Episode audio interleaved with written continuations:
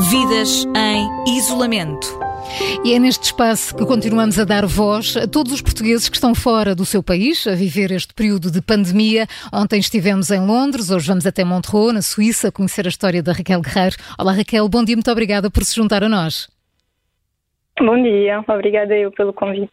A Raquel é fisioterapeuta, trabalha num hospital, vive com uma amiga, também ela fisioterapeuta. A sua colega está de quarentena, mas a Raquel não. É porquê? Por opção? Uh, certo, não, não foi por opção, foi por uh, tenho que trabalhar. Não me mandaram para casa uh, e continuo com os mesmos horários de antes.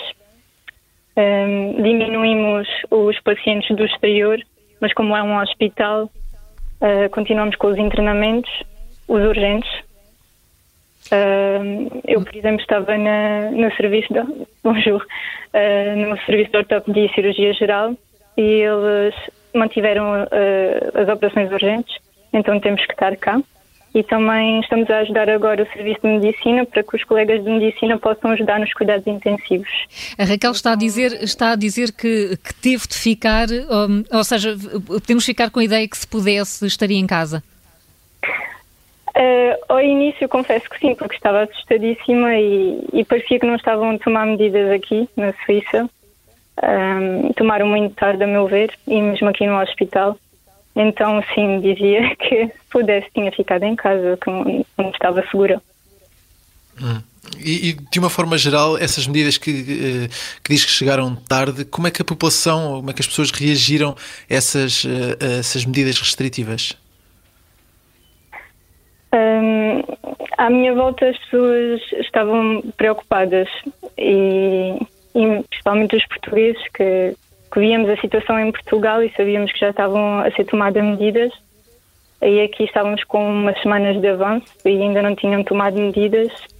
Uh, estávamos um pouco assustadas, mas sinceramente não. Uh, a população continuava a sair à rua e ainda agora é, é, assim, não, não encontro muitas diferenças. Há imensa gente a passear, a andar de bicicleta e não, não se mostram muito preocupadas, na verdade.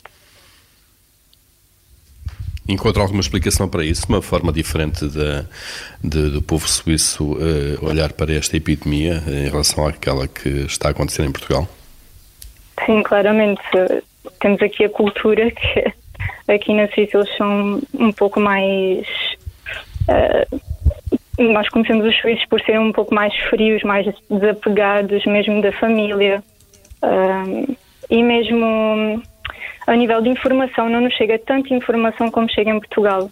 Aqui mesmo nas notícias, ou mesmo aqui no hospital onde trabalho, não, não se ouve falar de, de muita coisa, dos números principalmente, dos números de infectados, dos números de mortes. E em Portugal é, ouvimos muito nas notícias, o que também acaba por gerar um pouco de mais de pânico, mas também às vezes é preciso para que as pessoas respeitem as regras.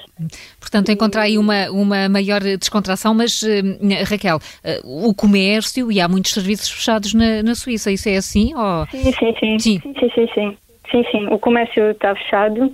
Uh, o que se encontra aberto são os supermercados e eles tomaram medidas também nos supermercados. É uma, uma pessoa entra de cada vez, há desinfetantes à entrada, à saída.